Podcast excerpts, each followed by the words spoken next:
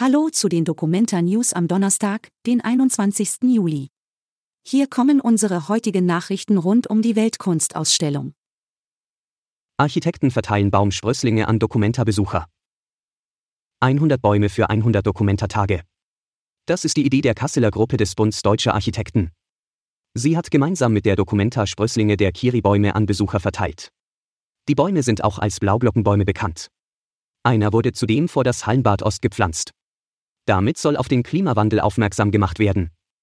Der Naturschutzbund NABU äußert Kritik an der Aktion. Die Baumart sei invasiv, deshalb habe man Bedenken vor der unkontrollierten Ausbreitung in Deutschland. Documenta Forum hofft auf positive Schlagzeilen. Das Documenta Forum hofft darauf, dass die Documenta 15 aus den negativen Schlagzeilen geführt werden kann. Es sei jetzt wichtig, die künstlerischen und kuratorischen Besonderheiten dieser Ausstellung in das Blickfeld der Öffentlichkeit zu rücken. Diese Erwartung verbindet das Documenta Forum mit der Berufung von Alexander Fahrenholz als Übergangsgeschäftsführer. Straßenrestaurant am Hallenbad Ost wurde vom Geheimtipp zur Documenta Oase.